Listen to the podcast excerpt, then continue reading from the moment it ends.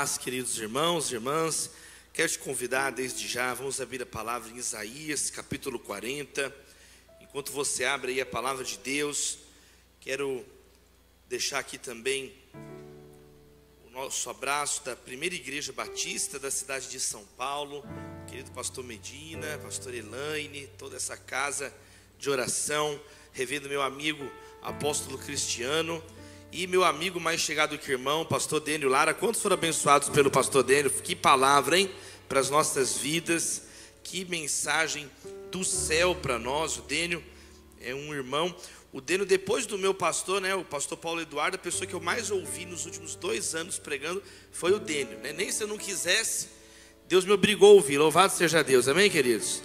Todo lugar que eu vou, ele aparece lá antes. Então, então não teve jeito, né, Dênio? A gente tinha que ficar, se dar bem, né? A gente tinha que se dar bem, né? Mas olha só, quero ler com vocês os cinco primeiros versos aqui de Isaías 40. É, o pastor Dênio mencionou inclusive esse texto, né? Ele aludiu a esse texto na mensagem, o capítulo onde Deus, né, a palavra de, de Deus mostra o poder do Deus Criador, que tem os rios nas suas mãos, que chama as estrelas pelo nome, Criador dos céus e da terra. Quem ama a palavra de Deus? É maravilhosa, né? A palavra de Deus. Eu venho de uma família de, de pastores, né? Meu pai e minha mãe, meus avós, meus bisavós. Eu estava falando com o pastor Medina ali, né? Por parte de pai e por parte de mãe, muito envolvido na igreja, né? Por parte da minha mãe, o meu bisavô russo, Stefan Paleire minha bisavó Varvara, eles começaram a Igreja Batista de Lucélia, é, aqui no interior de São Paulo. Ano que vem, inclusive em abril, vai completar 80 anos da Igreja Batista de Lucélia. Eles me convidaram para pregar lá, na igreja que meu bisavô iniciou.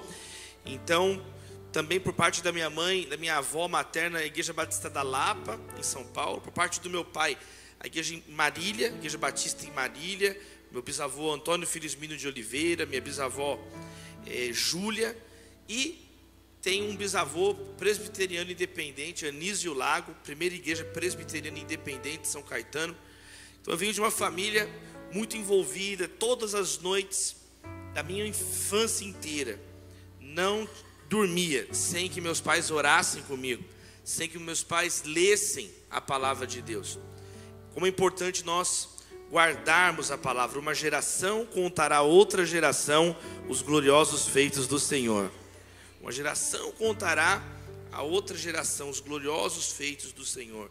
E nós vamos ler aqui um texto chave no livro de Isaías. Vamos ler Isaías 40, do verso 1 ao verso 5, diz assim: Consolem, consolem o meu povo, diz o Deus de vocês. Encorajem a Jerusalém e anunciem que ela já cumpriu o trabalho que lhe foi imposto, pagou por sua iniquidade e recebeu da mão do Senhor em dobro por todos os seus pecados. Uma voz clama no deserto: preparem o caminho para o Senhor, façam no deserto um caminho reto para o nosso Deus. Todos os vales serão levantados, todos os montes e colinas serão aplanados, os terrenos acidentados se tornarão planos, as escarpas serão niveladas, a glória do Senhor será revelada, e juntos todos haverão, pois é o Senhor quem fala. Dá um glória a Deus aí, cumprir. Que palavra maravilhosa, que palavra maravilhosa.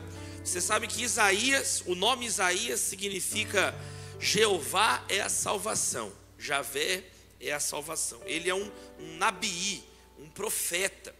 Ele é o profeta do Antigo Testamento mais citado no Novo. Só para você ter uma dimensão, só para você ter uma dimensão, Isaías sozinho é mais citado que todos os outros profetas juntos no Novo Testamento.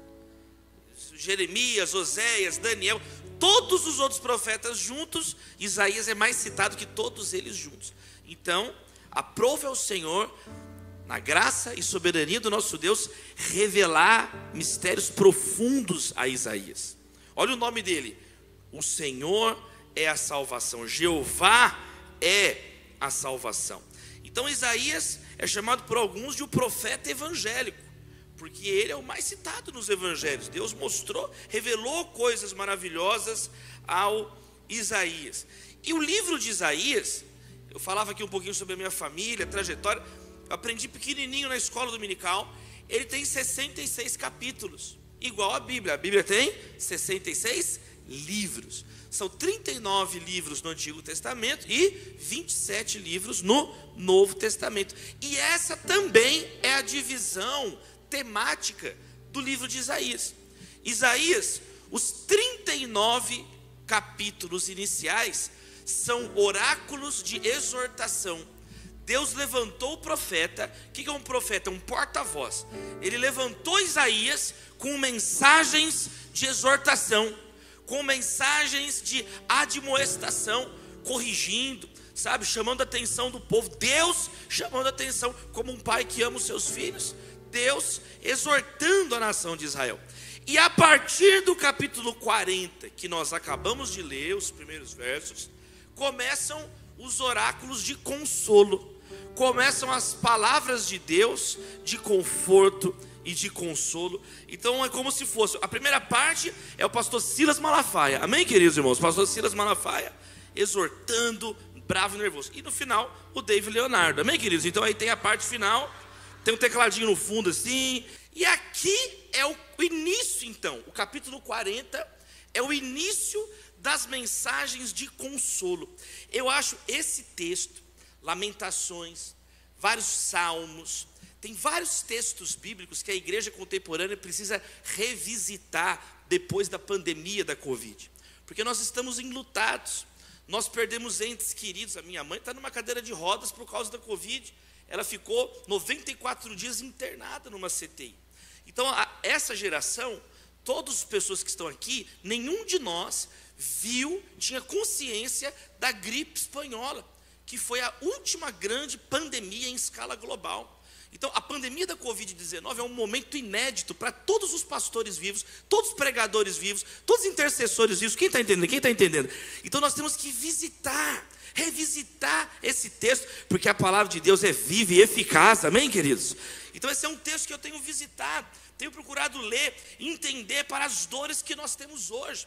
O Brasil é hoje considerado o país mais ansioso do mundo, de acordo com os levantamentos. Pela primeira vez, a ansiedade ultrapassou a depressão como a principal causa de, de transtornos mentais no mundo. Ultrapassou a depressão. E o Brasil é considerado o país mais ansioso do mundo pela Organização Mundial da Saúde, diversos e diversos levantamentos. Por isso, quem quer receber a palavra de Deus, estudar a palavra de Deus, amém, queridos? O que a Bíblia fala então sobre esse tema tão delicado? Pessoas feridas, pessoas com o coração cansado, era esse o caso aqui dessa mensagem para Israel. Deus havia já mostrado para Isaías, na primeira parte do livro, a desobediência da nação.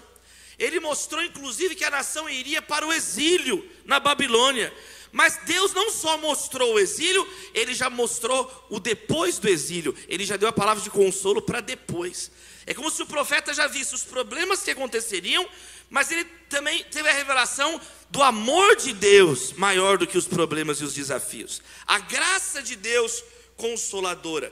Esse texto é um texto muito maravilhoso, muito poderoso. Por exemplo, é um dos três textos que o pastor batista Martin Luther King citou naquele famoso discurso I have a dream, que inclusive completou 60 anos agora em agosto, o discurso considerado o discurso mais importante do século XX, é considerado o discurso mais estudado do século passado no mundo. Foi um pregador, um pastor, e Luther King citou especificamente o verso 4, né? Todos os vales serão levantados, todos os montes e colinas serão aplanados, todos verão a glória do Senhor. Ele, ele vai até o verso 5 também. Ele citou, olha a relevância desse texto milenar para a igreja. E o texto então começa assim: Consolem, consolem o meu povo, diz o Deus de vocês.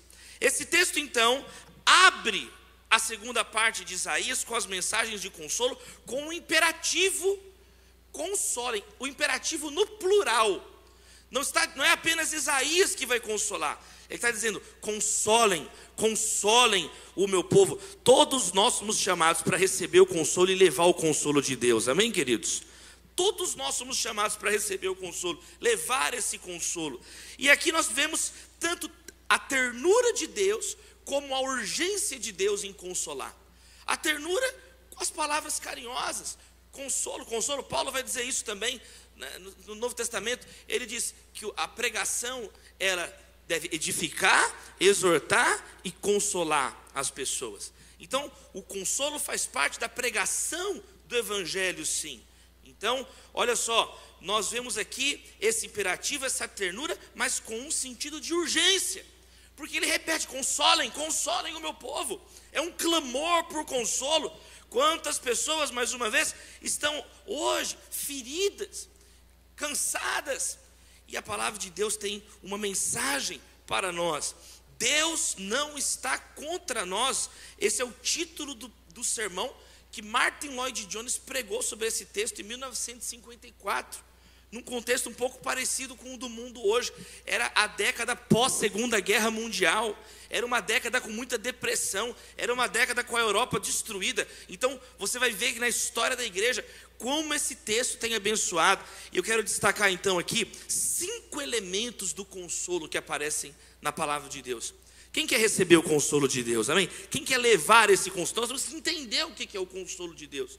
Entender é um band-aid, é um esparadrapo? Não, o consolo de Deus é uma obra profunda, sobrenatural que Cristo realiza em nós. Então, o primeiro elemento do consolo, olha o verso 1: Consolem, consolem o meu povo, diz o Deus de vocês. O primeiro elemento do consolo é que ele vem por causa da misericórdia de Deus.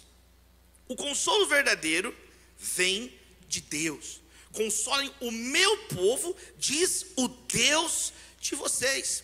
A origem do genuíno consolo é o próprio Deus, não é um anestésico, não é uma droga, não é o sexo. O sexo pode consolar? Pode, mas o consolo que o sexo dá não é o consolo verdadeiro, profundo. Né? O pastor Daniel já abordou bastante esse ponto aqui. Por exemplo, quando Isaac estava triste porque sua mãe morreu, ele foi consolado, diz a palavra de Deus, quando Sara morreu, por sua mulher Rebeca.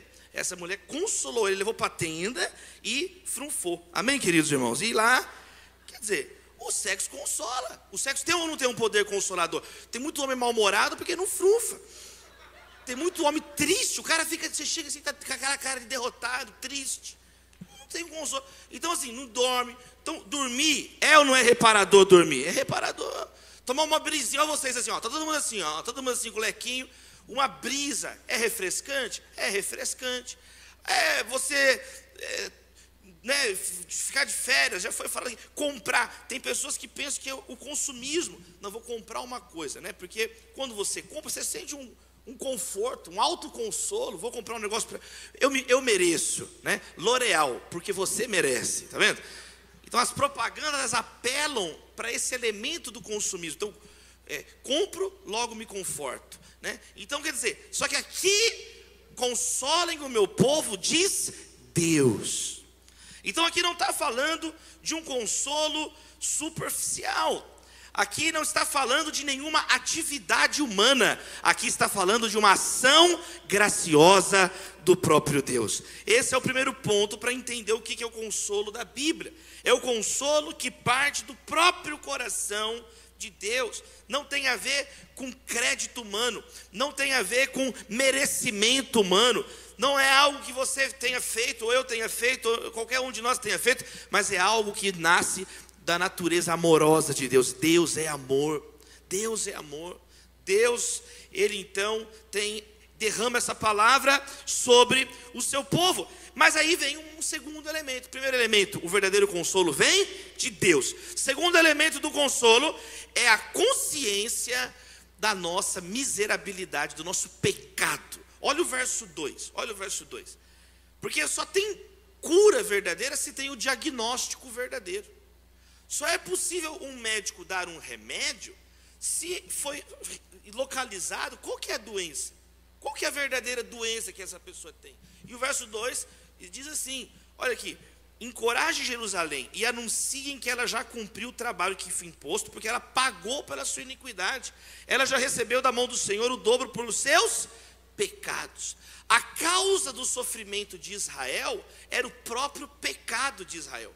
E a causa de todos os sofrimentos, em última instância, é o pecado humano. Por exemplo, Tiago diz assim: de onde vêm as guerras? Nós estamos assustados. Guerra na Ucrânia, Rússia, guerra Israel, Hamas, guerras, guerras. De onde vêm as guerras? Tiago diz assim: não vem das paixões que guerreiam dentro de vós, vem do próprio coração humano cheio de pecado. Quem disse isso? Jesus que ensinou isso. Não é o que entra que contamina o homem, é o que sai do nosso coração que nos contamina.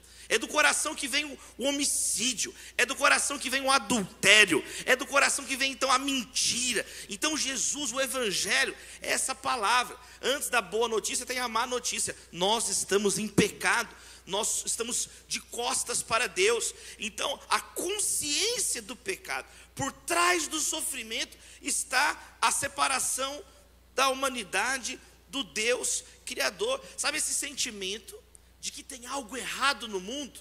Essa sensação que alguma coisa não está certa no mundo? Então, essa noção é a noção que a Bíblia apresenta com o pecado, a nossa desconexão com Deus, é um estado de miséria espiritual por nós estarmos afastados de Deus. Então, em segundo lugar, no consolo de Deus também tem o arrependimento dos nossos pecados.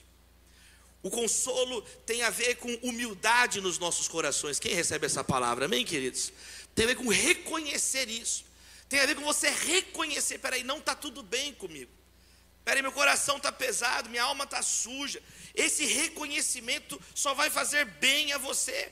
No erro, nós podemos encontrar um novo caminho. Sabe qual é o problema? Sabe por que, que nós pecamos o mesmo pecado várias vezes? Porque nós esquecemos a dor que ele nos causa.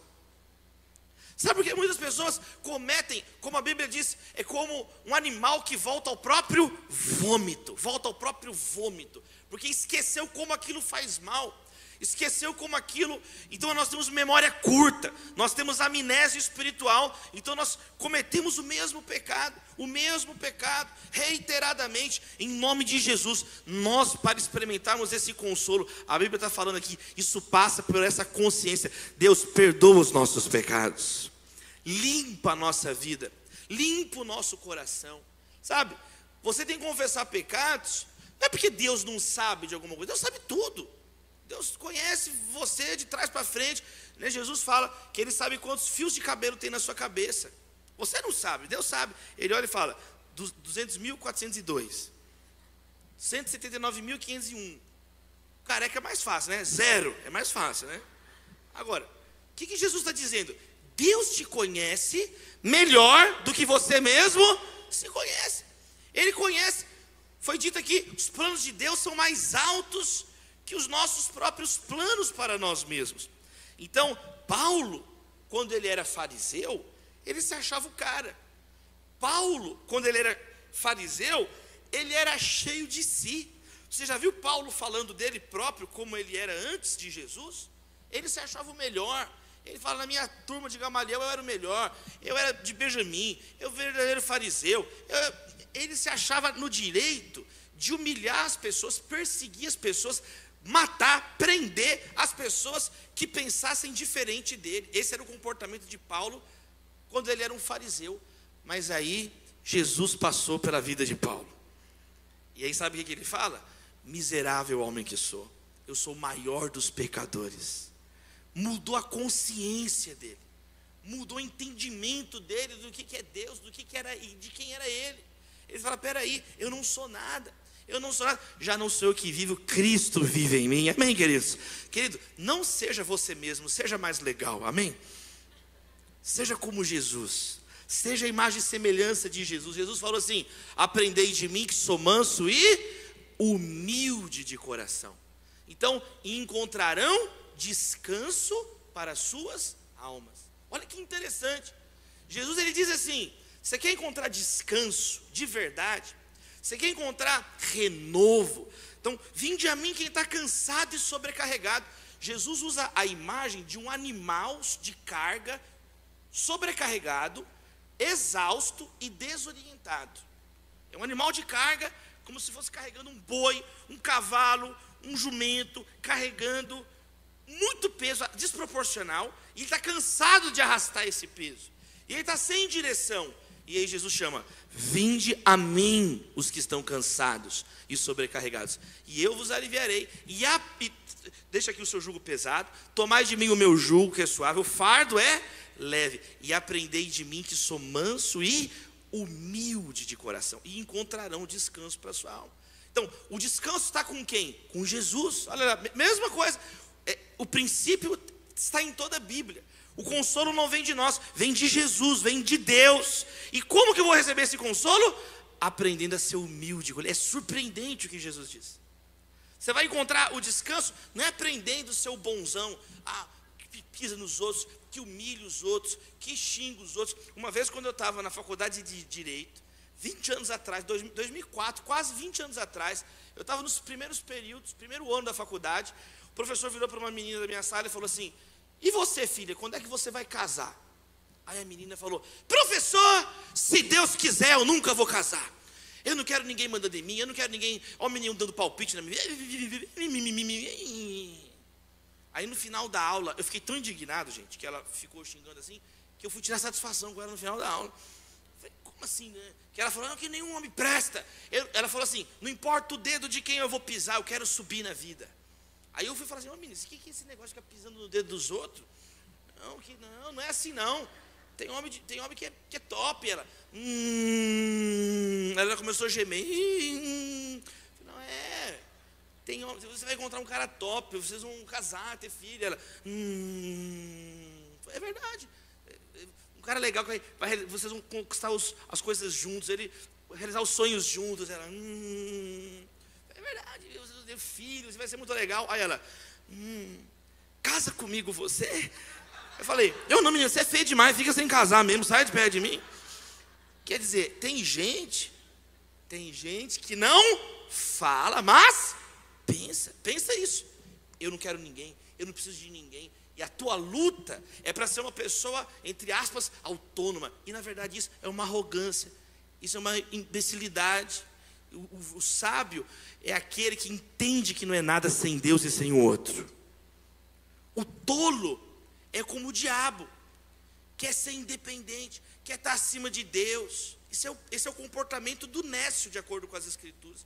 O, o tolo, se, o que se insurge, aquele que busca os seus próprios interesses, se insurge contra a verdadeira sabedoria, aquele que se isola. Aquele que se isola. Provérbios fala sobre isso. Então, o, o mandamento é amar a Deus, é amar ao próximo. Então, o consolo passa por um coração que foi quebrantado, um coração humilde. É o que está dizendo aqui, ó. Você, Jerusalém, olha, você pecou. Reconhecer que está errado é uma bênção. Sabe? Justificar o erro é errar de novo. A pessoa que tem sempre uma desculpa, a pessoa que tem sempre um subterfúgio, a pessoa que tem sempre uma, uma fala. Vamos quebrantar o coração, vamos virar esse ano diferente, amém, queridos? Vamos, tem gente que então não experimenta esse consolo de Deus, por quê? Porque quer estar com a razão quer estar no controle de tudo. Gente, nós não, você não sabe a hora que você está com fome, meu irmão. Você não lembra nem o que você comeu semana passada. Você não tem controle do ontem, você não tem controle do amanhã.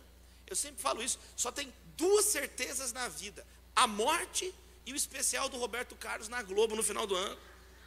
Tirando isso, nós não temos controle de nada. Dizem alguns que tem uma terceira certeza que é que o Palmeiras não tem mundial, mas está em discussão isso daí. Só brincando. O que, que é o negócio? Nós precisamos entender a nossa limitação, a nossa fragilidade. O que, que Tiago diz? Tiago diz assim: olha, a vida é como uma neblina, quer dizer, uma coisa frágil, uma coisa passageira, uma coisa que está aqui e logo mais não está aqui. Eu tenho é, vários amigos né, no, no direito, eu estou fazendo doutorado lá na USP, na faculdade de direito da USP, e eu interajo com vários, vários juízes, desembargadores, ministros. E um desses, dessas figuras de autoridade, falou, estava falando um dia isso, falou assim, olha, se eu quiser, com a minha caneta de, de ministro, eu consigo mandar prender e soltar gente, né? Respaldado pela lei, eu posso mandar prender.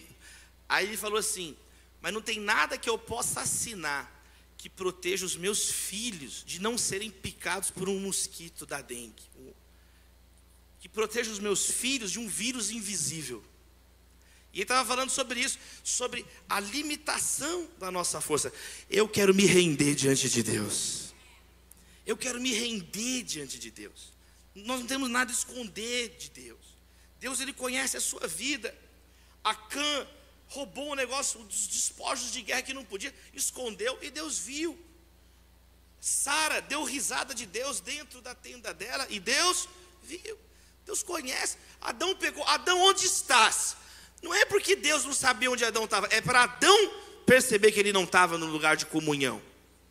Então, a confissão não muda Deus, a confissão muda você. A confissão não muda Deus, a confissão muda o seu coração. Então Deus levantou Isaías, console meu povo, eu tenho consolo para eles, mas primeiro eles têm que entender que eles cumpriram a pena do pecado, eles têm que entender isso. Eles têm que reconhecer o mal, eles têm que reconhecer a insolência, eles têm que reconhecer a ingratidão. Esse é o primeiro passo para a salvação na nossa vida, amém, queridos? Arrependei-vos e crede no Evangelho. Agora tem pessoa com um coração orgulhoso, tem pessoa que vai orar e fala com Deus como se Deus fosse o seu servo, meu amado irmão. Ele é o Rei dos Reis e Senhor dos Senhores. Ele é o Alfa, o Ômega, Ele é o princípio e o fim. Ele é o nosso Deus e nós devemos, Ele é o nosso Pai, mas nós nunca podemos perder a reverência, porque a Bíblia diz que o temor do Senhor é o princípio da sabedoria. Mas os tolos zombam de Deus, nécio no seu coração, não a Deus. Sabe qual que é um terceiro ponto maravilhoso no que nós aprendemos nesse texto sobre o consolo? Olha comigo, ele pagou sua iniquidade, no final do verso 2. Então, um terceiro ponto é que Deus, na graça dele, coloca limite para a nossa dor. Você recebe essa palavra? Deus coloca limites na nossa dor. Deus nunca vai permitir que você passe uma tentação acima da sua capacidade de resistir, porque Ele próprio vai dar o escape para a sua vida. Então, esse é outro princípio, para você lembrar no momento de dor, no momento de luta. Deus está contigo. Por exemplo, 1 Coríntios capítulo 10, verso 13. 1 Coríntios capítulo 10, verso 13, é onde o apóstolo Paulo vai explicar de um modo direto, de um modo muito nítido. Ele vai falar: olha, vocês não vão passar uma provação maior que a força de vocês. E fiquem tranquilos, Deus está no controle, Ele mesmo vai, vai abrir a porta, Ele mesmo vai dar o alívio. Nós não passamos as lutas sozinhos, porque o próprio Jesus está conosco, tem de bom ânimo, eu venci o mundo. Então, meus amados irmãos, o luto não é para sempre, o luto tem ponto final na Bíblia, o dilúvio teve ponto final na Bíblia, nem o dilúvio foi para sempre porque o ponto final foi dado na cruz do Calvário, está consumado. Está consumado. Foi paga a penalidade do pecado plenamente. Você não precisa mais, minha amada irmã, ficar remoendo. Você não precisa mais, meu amado irmão, ficar todo condoído, todo cheio de autocomiseração, todo cheio de vitimismo, todo cheio, sabe, pessoas que se autoflagelam. Sabe quem que se autoflagela na Bíblia? No Antigo, dois exemplos. No Antigo Testamento, os sacerdotes de Baal ficavam se ferindo, se ferindo, para ver se de algum modo Baal o escutava né, o Deus da prosperidade, da fertilidade dos cananeus. Quer dizer, será que ele vai? E eles ficavam se cortando, se cortando, se cortando, se cortando, se cortando. Tem gente que faz isso, fica se ferindo, literalmente, automutilação, ou falando coisas depreciativas contra si mesmo. Quem está entendendo o que eu estou falando aqui? No Novo Testamento, sabe outro exemplo de gente que fica se ferindo, se ferindo? É que nós chamamos o endemoniado gadareno, um personagem sem nome, mas era um cara que habitava nos sepulcros. E a Bíblia fala que tinha uma legião de demônios, eram vários demônios, vários demônios, e diz que ele pegava as pedras e ele ficava se ferindo, se ferindo no cemitério, até que Jesus passou por ele. Aí mudou. Ele ficou assentado, vestido em perfeito juízo. Palavra de Deus para a sua vida, meu irmão. Num mundo que está enlouquecendo, pessoas que perderam todo o equilíbrio mental. Deus também tem algo a dizer sobre isso. Ele tem consolo para mim e para a sua vida. Ele tem discernimento. Fruto do Espírito Santo é domínio próprio na nossa vida. Pare de se autoflagelar. Deus levou o nosso pecado na cruz do Calvário. Ele nos perdoou. O desterro acabou. Nós vamos voltar nós não ficaremos na Babilônia para sempre, nós vamos novamente estar na terra prometida onde mana leite e mel. Os planos de Deus não podem ser frustrados. Os planos do Senhor não podem ser frustrados. Em terceiro lugar, nós aprendemos que o consolo que vem de Deus é aquele consolo também que nunca vai nos perder de vista. Existem limites para o sofrimento. Limites. E você precisa aprender então a confiar no Senhor confiar no meio da tempestade, confiar muitas vezes no meio da batalha, lembrar, peraí, se eu estou passando por isso, é porque Deus está trabalhando no meu caráter, amém, queridos? É porque Deus está. Tem uma história muito legal que é o seguinte: os pescadores de uma região sempre lançavam as redes, e aí, quando pegavam os peixes e chegavam no, no cais, os peixes já estavam mortos. E toda vez é assim, ele pega de arrastar do alto mar para o cais, os peixes já chegavam já fracos e mortos. Quando tirava, eles já estavam mortos. Uma vez os, os pescadores chegaram com a rede cheia de peixes, mas quando eles chegaram no cais, os peixes estavam todos vivos, se debatendo, se debatendo, se debatendo, e, e os pescadores então ficaram assustados. Mas por que? Essa é uma história verídica. Por que, que esses peixes ficaram vivos, né? eles sempre chegam já sem forças e mortos. Quando eles tiraram a rede, e aí eles abriram a rede e os peixes se espalharam na plataforma, o que, que eles descobriram? No meio daquele cardume de peixes, tinham alguns bagres, que era de outra espécie, outro tipo de peixe. Então o cardume ficou se debatendo para matar o bagre e chegaram vivos no cais. Chegaram vivos no cais. Os pescadores aprenderam, falaram, olha que interessante, tinha um inimigo no meio deles, e isso fez eles se debaterem, eles não se entregaram, e pela primeira vez na nossa vida, nós vimos os peixes chegarem aqui vivos. Olha que eu achei tão legal quando eu vi um pastor contando essa história, e, e pensei sobre isso. Muitas vezes nós enfrentamos lutas, a Bíblia tem tantas histórias assim, e Deus está trabalhando a nossa força, forjando o nosso caráter. Não para você ser uma pessoa mais legal, mas para você ser uma pessoa mais parecida com Jesus. Então, o consolo verdadeiro, ele nunca perde de vista isso. A graça de Deus, o amor de Deus. Deus não é na Bíblia, tem pessoas que falam assim: ah, o Deus da Bíblia é um Deus maldoso. É óbvio que é uma pessoa que nunca leu uma página da Bíblia. Ah, e o Deus da Bíblia é o Deus sádico. A pessoa não leu a Bíblia. Pessoa fica falando coisas da cabeça dela, imaginando, criando uma caricatura. Pessoas têm preguiça de ler a Bíblia. Então, nós precisamos conhecer o Deus revelado pelas Escrituras. Meus amados irmãos, existe aqui agora os pontos centrais, os dois principais elementos que eu queria falar com vocês, porque o pastor Dênio, é, é difícil pregar depois dele, que ele já prega quase o evangelho inteiro, não sobra nada para nós. Amém, queridos? Mas primeiro elemento, o consolo verdadeiro vem de Deus. Segundo elemento, o arrependimento, o reconhecimento dos nossos erros faz parte do tratamento de Deus na nossa vida. Terceiro lugar, meus amados irmãos, entender a graça de Deus, o limite para os nossos sofrimentos. Jesus ele falou assim: portanto, não se preocupe com amanhã, o amanhã tem os seus próprios problemas, basta a cada dia o seu próprio mal. Tem um limite, tem a graça dele sobre nós. Mas em quarto lugar, que é maravilhoso aqui o que o verso é, 3 vai dizer: Uma voz clama, no deserto, preparem o caminho para o Senhor. Façam no deserto um caminho reto para o nosso Deus. Todos os vales serão levantados, todos os montes e colinas serão aplanados, os terrenos acidentados se tornarão planos, as escarpas serão niveladas. A profecia agora ela muda de tom.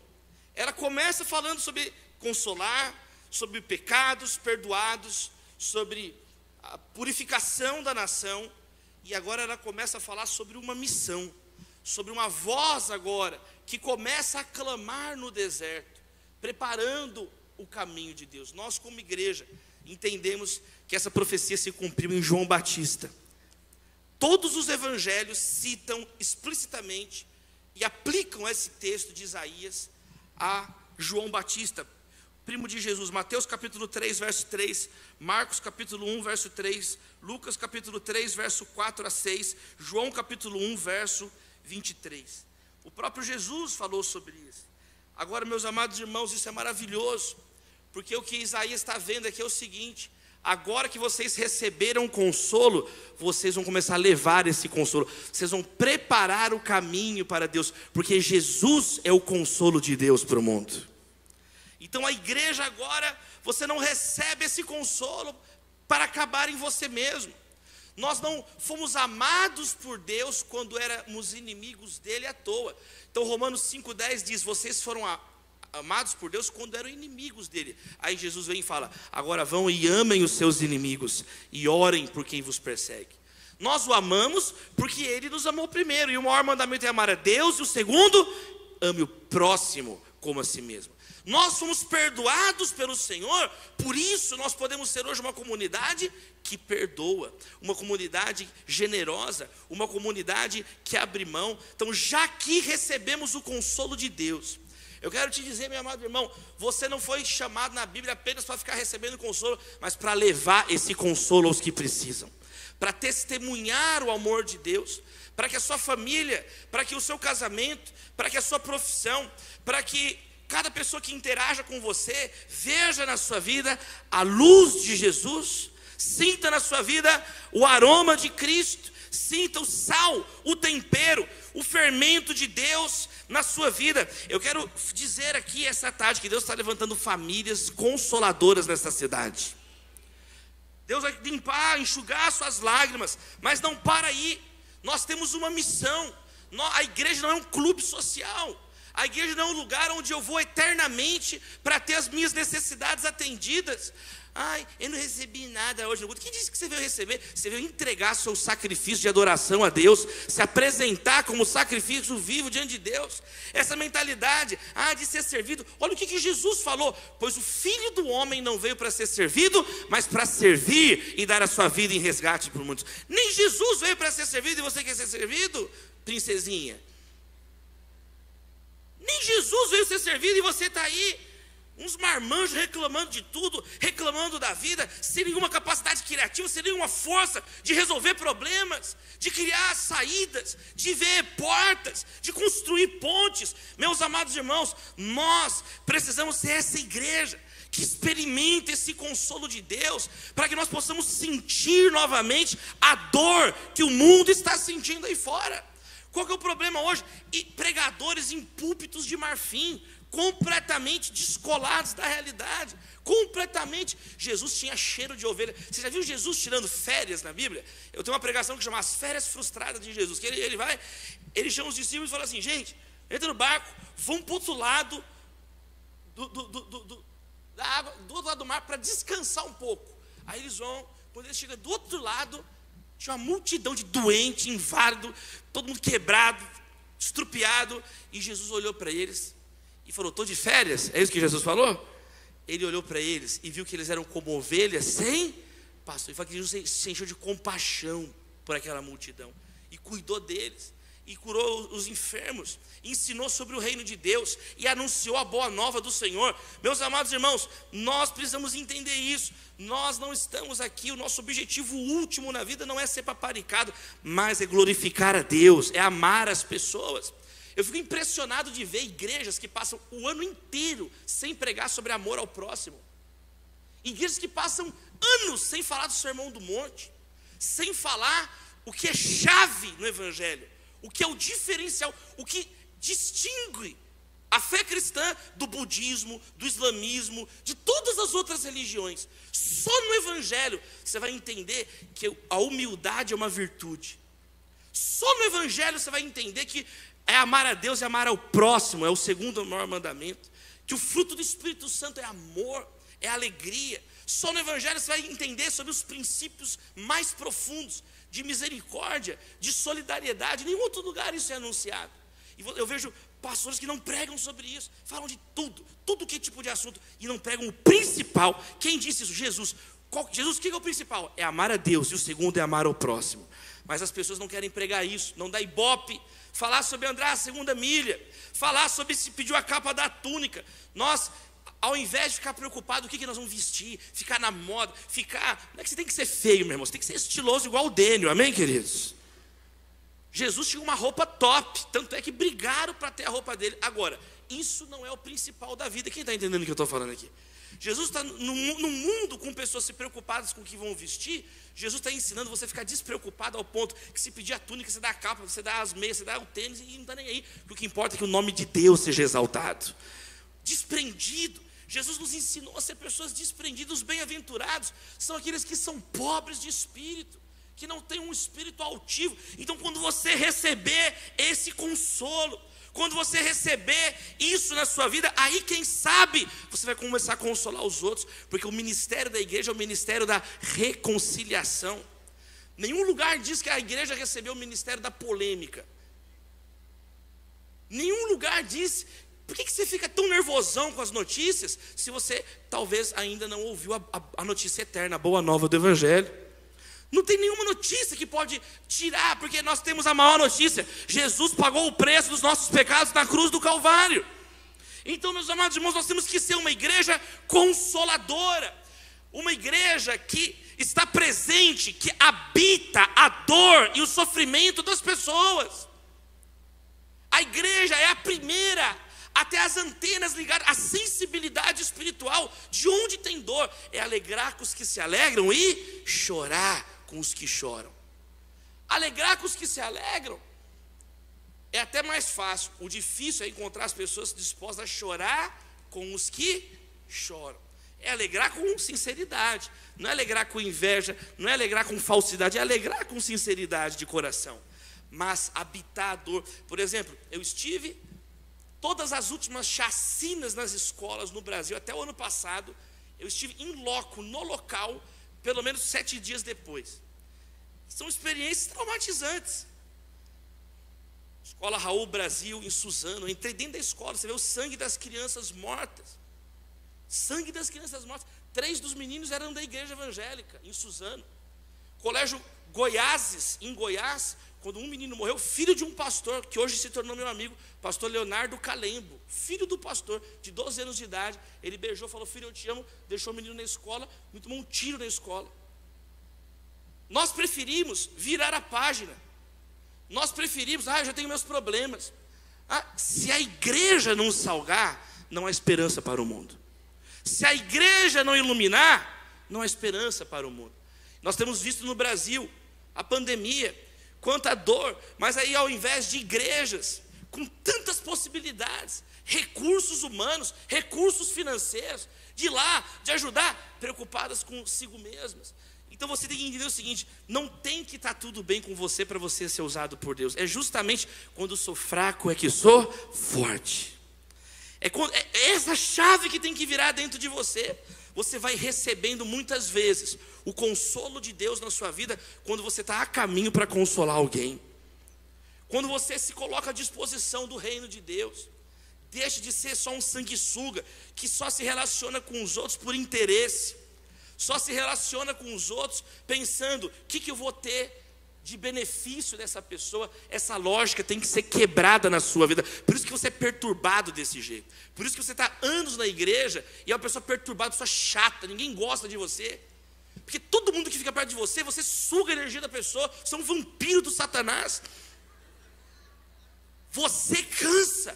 Você é uma pessoa, quando alguém chega perto de você, a pessoa sai cansada. A pessoa, por quê? Porque você nunca equipa ninguém, nunca consola ninguém. Olha a palavra de Deus, para todos nós aqui recebemos o consolo, mas não é para parar aí, é para a gente sair. Consolem, consolem o meu povo, diz o Senhor. Nós somos chamados para levar consolo, não só receber consolo, mas levar consolo, levar o consolo sermos fiéis à nossa responsabilidade como filhos e filhas de Deus. O que você tem feito com os talentos que Deus tem colocado na sua mão? Você sabia que foi a igreja que inventou os hospitais?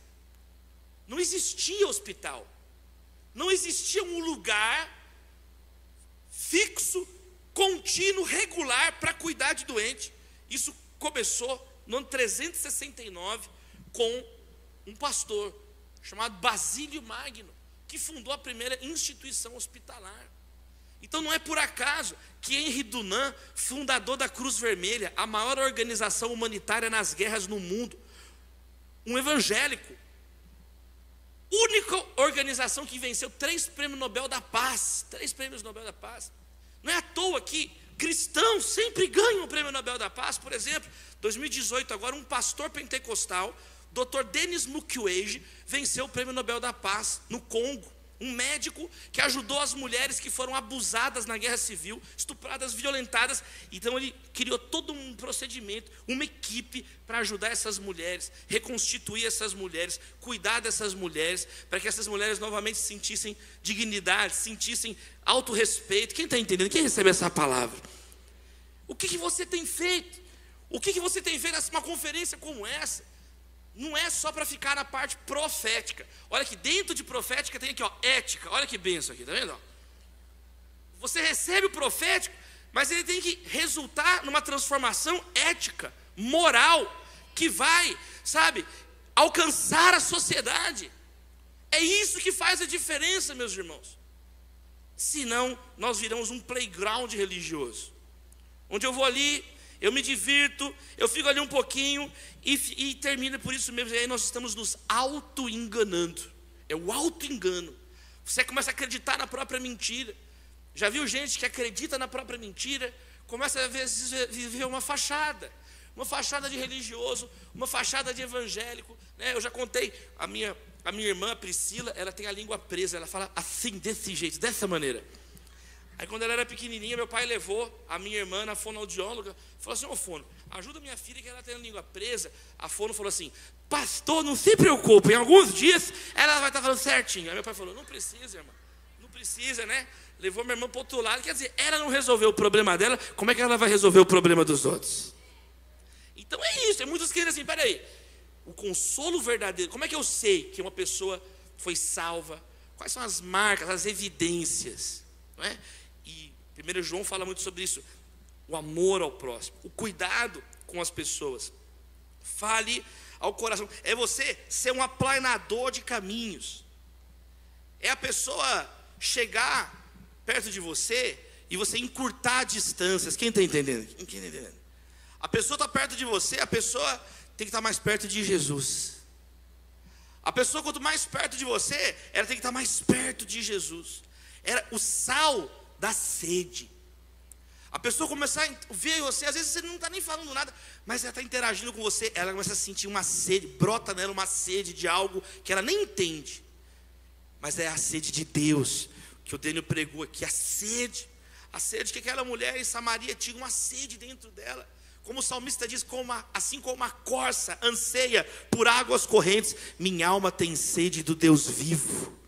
Então a nossa vida tem um efeito disséptico, ou seja, um efeito que o sal de dar sede em alguém. Tem pessoas que é o contrário. Quanto mais perto de você ela ficar, mais desviada ela fica. Vamos lá na igreja? Peraí, qual que é o nome da sua igreja? Deixa eu anotar aqui para nunca ir na sua igreja. Deixa eu anotar, porque eu não quero ser igual você. Não, nós temos que ser pessoas igual o irmão Iun. Quem conhece a história do irmão Iun? O homem do céu. Tem um, Algumas pessoas conhecem o irmão Yun, é, nem cristiano, é maravilhosa a história. Ele é um chinês, pregador do evangelho. Tem um livro dele no Brasil, publicado pela editora Betânia. É, é, muito forte. Ele esteve no Brasil já. Eu vi ele falar lá na Lagoinha, muitos anos atrás, em Belo Horizonte. Eu morava em Belo Horizonte na época. E o irmão Yun, no livro, ele diz o seguinte: né, que o treinamento missionário deles lá no Oriente são três coisas no seminário. Primeiro, memorizar o Novo Testamento inteiro. Segundo, aprender a abrir fechadura. Porque eles são presos para fugir. Amém, queridos? Terceiro, pular de três metros de andar sem quebrar as pernas. Esse era o treinamento missionário. Era memorar, memorizar a palavra, abrir porta e pular da janela. O irmão Yun foi preso, eu não sei quantas vezes, são dezenas de vezes que ele foi preso. Só que chegava um ponto que ele era, esse cara tão cheio de Deus, que ele ficava parado assim, o guarda, só de olhar para ele, eu quero Jesus também. E ele convertia e ficava preso junto com o irmão em um. Aí as, ele conta isso no livro, que aí as autoridades tiveram que mudar a regra. Então, tinha um sistema de rodízio do guarda. O guarda podia ficar 30 minutos, tinha que mudar para não converter o guarda. Para não ter chance do guarda se converter. Já pensou você ser uma pessoa tão cheia de Deus, que as pessoas começam a se aproximar de você e começam a ficar quebrantadas? Começam a, a conviver com você e ver, peraí, a vida dele está anunciando uma coisa que eu não tenho. Às vezes é um abraço seu. Um abraço seu pode renovar uma vida. Às vezes é um sorriso seu. Um sorriso seu pode mudar a vida de uma pessoa. Agora, para abraçar, para sorrir, para olhar nos olhos, você tem que sair da defensiva. Você tem que sair, sabe, de, um, de, uma, de uma condição de ficar se defendendo toda hora. Gente que se defende excessivamente, que fica o tempo inteiro defendendo a própria opinião, ela revela muitas vezes uma fragilidade no coração, uma falta de confiança em Deus. Confie no Senhor, amém, queridos? Confie no Senhor, pregue a palavra de Deus, vença essa timidez, sabe? Quem está ali recebendo o amor de Deus, o consolo de Deus, você começa a chorar na presença de Deus, você sai desse momento, você quer levar isso aos outros. Tem coisas que nós só vemos com os olhos molhados, tem coisas que só quem chorou e se quebrantou na presença de Deus consegue perceber. Consegue perceber muitas vezes, você vai conversar com a pessoa, Deus te mostra, olha, essa pessoa aqui ela está prestes a se matar. E Deus te mostra por quê? Porque você está sensível à voz do Espírito Santo de Deus. Eu estava agora, no começo desse mês, com a minha família, lá é, na Bahia. Nós passamos uma semana na Bahia. Eu, minha esposa, minha filha, meu sogro, minha sogra de brinde, louvado seja Deus. E aí a gente estava lá é, para descansar uma semana, do dia 1 ao dia 7. A gente ficou para descansar lá no, num, num, hotel muito legal, e todo mundo lá, e minha filhinha feliz. Foi aniversário da minha esposa também no dia 3, então a gente já comemorou o aniversário da Natália, e a gente estava lá tal. E aí, eu estava lá, falei, vou descansar, né? Vou ficar aqui, acho que ninguém vai me conhecer, vou ficar tranquilo aqui, não vou ter que aconselhar ninguém, pregar, vou ficar de boa na piscina aqui, né? Aí tô lá, com, com, com o calção todo branquelão lá, gordinho, ponto de referência, amém? Tô lá na piscina, tal, aí eu sentei assim na, na, na beira da piscina, aí aquele pessoal da Bahia animado, né? A mulher da animação do resort. Vamos lá, pessoal, animação, animação, animação. Mas mil pessoas na piscina, assim, parece um piscinão de ramos, assim, mil pessoas na piscina, assim, um monte de gente, um monte de gente na piscina. E era, vamos lá, vamos lá, hidroginástica, tá, gritando, gritando. Eu falei, gente, eu quero dormir, gente, deixa eu ficar em paz aqui. Senhor, guia minhas águas tranquilas, Senhor. Eu lá na beira da piscina. Aí ela pegou e falou, gente, nós vamos fazer agora aqui o quiz, um concurso. Quem adivinha, quem consegue adivinhar mais música dos filmes vai ganhar um super prêmio. E a minha filhinha, vamos lá, papai, vamos lá, papai, vamos lá, papai. Aí eu não queria decepcionar minha filha. Falei, vou ter que ganhar do hotel inteiro. Não vai ter jeito, né? Não vai ter jeito. Falei, vamos lá, Maria, vamos lá. Aí peguei a onda, Maria, vamos lá, vamos lá, vamos lá, vamos, vamos, vamos lá para ganhar, filho. Vamos ver porque eles ficam em silêncio agora para eu descansar depois. Aí fui lá com a Maria. Gente, eu ganhei o negócio. Louvado seja Deus, ganhei. Acertei todas as músicas. A mulher queria me expulsar da brincadeira. Acertei tudo. Tubarão, Matrix, Batman, Pink Cérebro, acertei todos, Indiana Jones. Era um segundo de música, isso são muitos anos de teatro na igreja, amém, queridos irmãos? Muitos anos. Muito. O pastor sabe, ele tem até o livro de teatro, que, que ninguém sabe, tem o livro de teatro que eu escrevi. Líder de jovens sabe tudo, amém, queridos irmãos? Amém, amém. Ganhei do hotel inteiro. Para que, que eu fui ganhar isso? Todo mundo me parava no hotel o resto da semana. Pô, pô, você é o bicho mesmo, hein, Davi? Você é o cara, hein? A mulher, ficou, a mulher falou meu nome para todo mundo. O que, que você é, Davi? O que, que você é? Pastor. Gente, ele é pastor! Aleluia! E brincou. Gente, eu virei o pastor do hotel nas férias. Eu falei, gente, não, não, é possível uma coisa dessa. Não é possível. Eu estava sentado assim, todo mundo pegando comida, passava na minha mesa. Ô, oh, pastor, faz uma oração aí, pastor. O outro chegou, pastor, sério mesmo, faz uma oração pelo meu filho. Eu fiquei constrangido. Aí, na primeira hora, eu fiquei com raiva. Eu falei, não, Deus sabe de tudo, né? Vamos descansar trabalhando igual Jesus, amém, queridos? Vamos descansar orando. Não custa fazer uma oração. E eu fui vendo isso, que muitas vezes, gente, as pessoas estão tão carentes nos lugares. E às vezes Deus deve olhar assim e falar assim: não, mas tem um servo meu ali. Tem uma serva minha naquela empresa. Tem uma família que me teme naquele lugar. Então eu vou fortalecer, eu vou dar forças. Eu vou dar força. Eu estou para te dizer que na primeira noite eu já estava renovado no resto do dia para virar pastor do hotel. Ainda preguei em Salvador antes de voltar. Louvado seja Deus. Porque um dia eu fiz uma oração. Eu fiz uma oração quando eu tinha 16 anos de idade, fiz as nossas, as nossas experiências com Deus. É uma caminhada, né, queridos? É uma caminhada. Né? Eu tive um chamado para o ministério com 12 anos de idade. Comecei a pregar na praça com 13, 14. Com 15 anos de idade, eu comecei a pregar no púlpito da igreja Batista Getsemane. Com 19 para 20 anos, eu fui ordenado pastor. Já 22 anos de ministério. Então, eu já falei, na minha casa todo mundo é pastor, pai pastor, tio pastor, cachorro pastor alemão, outro é pastor belga. Mas com 16 anos, eu tive um dia que eu fiz uma oração para Deus. Foi numa, numa, numa, conferência como essa, uma conferência na igreja de Semane, e eu estava chorando muito. Eu lembro que eu vim no altar, eu ajoelhei e falei isso com Deus. Eu falei, Deus, usa a minha vida como o Senhor quiser. Eu fiz essa oração com o Senhor, eu nunca voltei atrás nessa oração. Seja o seu sim, sim, o seu não.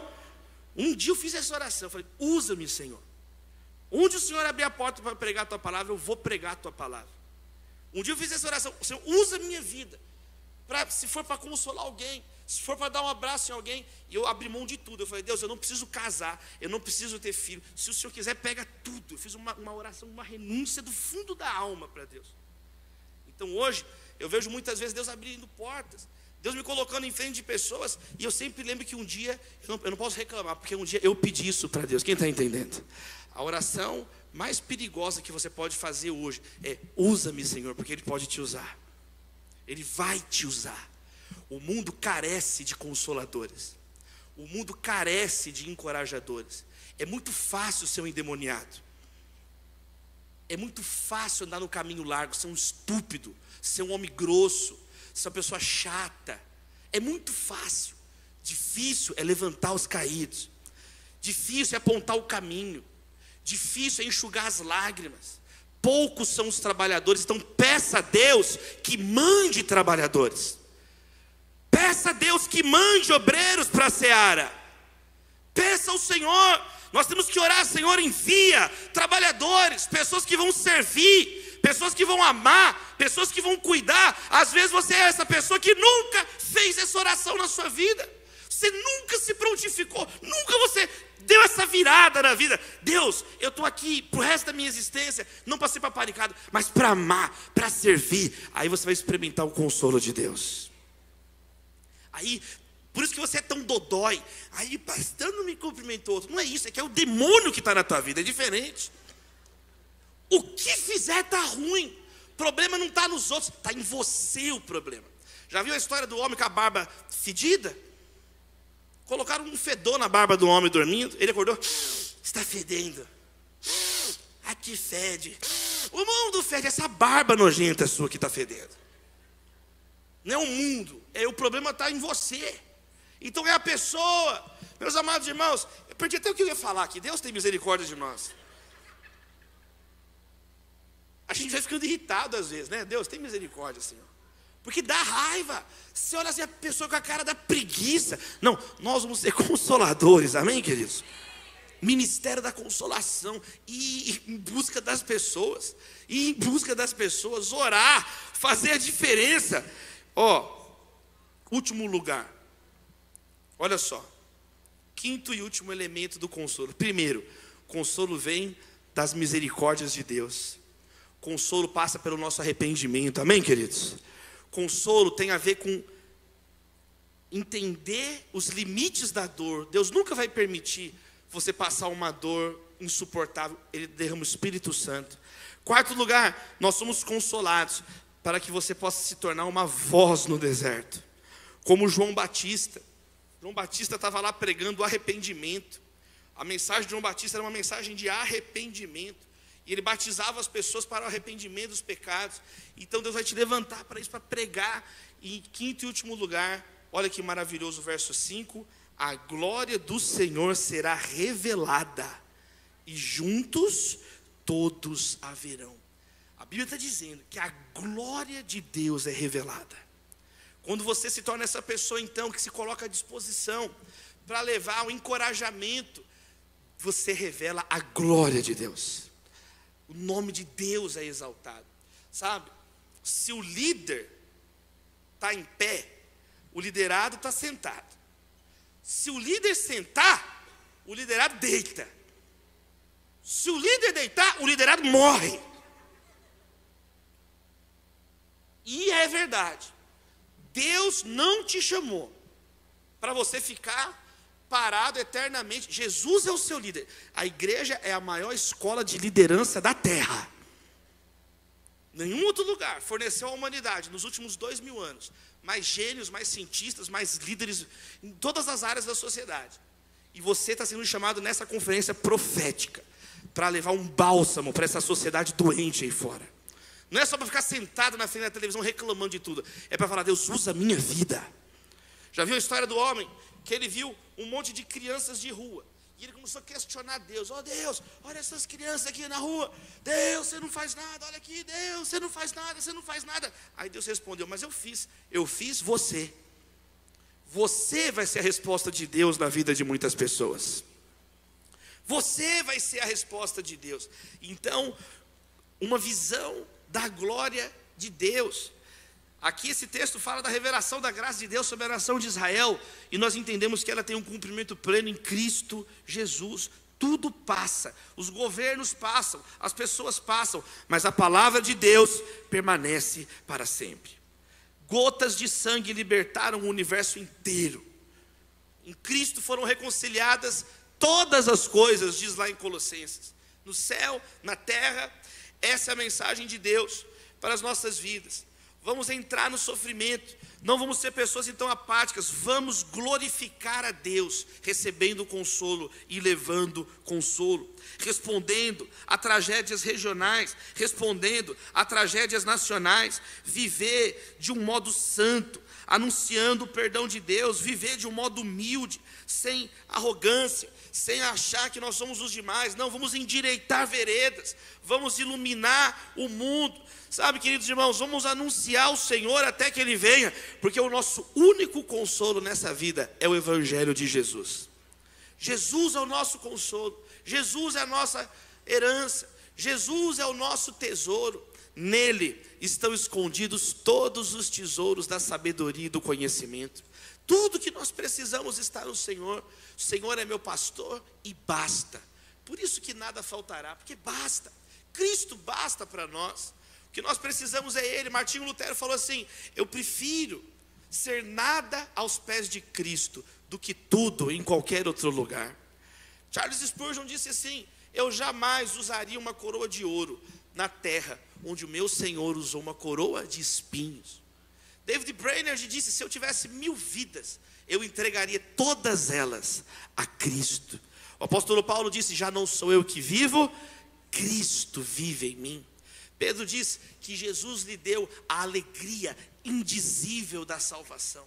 É algo acima do nosso entendimento. É o amor de Deus dissolve o nosso ego, dissolve os nossos corações, quebranta os nossos corações. A minha oração é que Deus cure a sua vida. A minha oração é que Deus cure as suas emoções.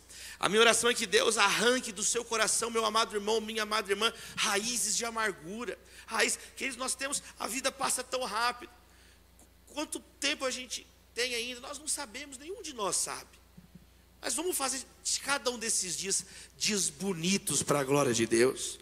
Apesar das lutas, com as lutas, nos, nos, desafios, essa é a beleza do Evangelho. Ele levanta você que muitas vezes tem uma doença, mas ele usa a sua vida para orar por alguém que vai ser curado. Ele usa você que muitas vezes, sabe, não tem o conhecimento, mas você tem o coração disposto. Então ele usa você para confundir os sábios dessa terra. E você confunde então os sábios dessa terra, porque o evangelho é assim: a minha graça te basta. A graça do Senhor é suficiente para nós. Eu queria ministrar essa oração. Abra assim suas mãos, pedindo a Deus que derrame esse consolo do alto, pedindo ao Senhor pessoas que são carentes, Quantas pessoas estão carentes, problemáticas, carentes, uma carência insaciável. Como o pastor Dênio falou, essa carência leva a pessoa a ter uma submissão extrema a humanos, um medo de desagradar pessoas, começam a viver em função de seres humanos, de outras pessoas, medo da solidão, uma infelicidade constante, uma necessidade de chamar atenção o tempo inteiro. Deus, em nome de Jesus, cura vidas aqui. Cura, Senhor, nossos corações. Olha, pessoas que estão cansadas, que não têm forças mais em si mesmas, ó Deus, em nome de Jesus nós oramos. Vem com o teu bálsamo, Senhor. Vem com a tua cura. Limpa, consola, Senhor. Que hoje, essa tarde, essa noite, ó Deus, que seja um ponto final em muitas lágrimas inúteis. Que as nossas lágrimas sejam lágrimas de contrição, sejam lágrimas verdadeiras, porque bem-aventurados os que choram, eles serão consolados. O Senhor é o Deus de toda consolação. Derrama sobre nós o teu Espírito Santo consolador. Ó Deus, faz uma obra sobrenatural. Ó Deus, faz uma obra, ó Deus, que remédio nenhum pode fazer. Na nossa alma, no fundo das nossas memórias. Pessoas que carregam dentro de si memórias amargas, cura, transforma, Senhor. Ó Deus, mas que essa transformação não fique em nós. Levanta uma igreja consoladora.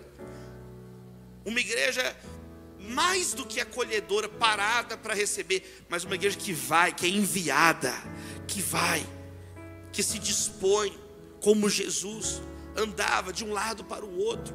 Restaura a nossa força, restaura a nossa energia, perdoa os nossos pecados.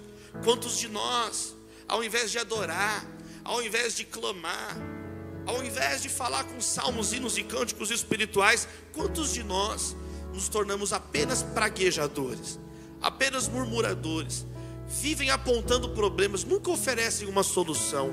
Levanta líderes aqui, Senhor, líderes de um novo tempo para essa cidade, para essa região, pessoas que não têm o costume de abraçar, de cumprimentar, que possam ouvir a palavra saudai-vos uns aos outros.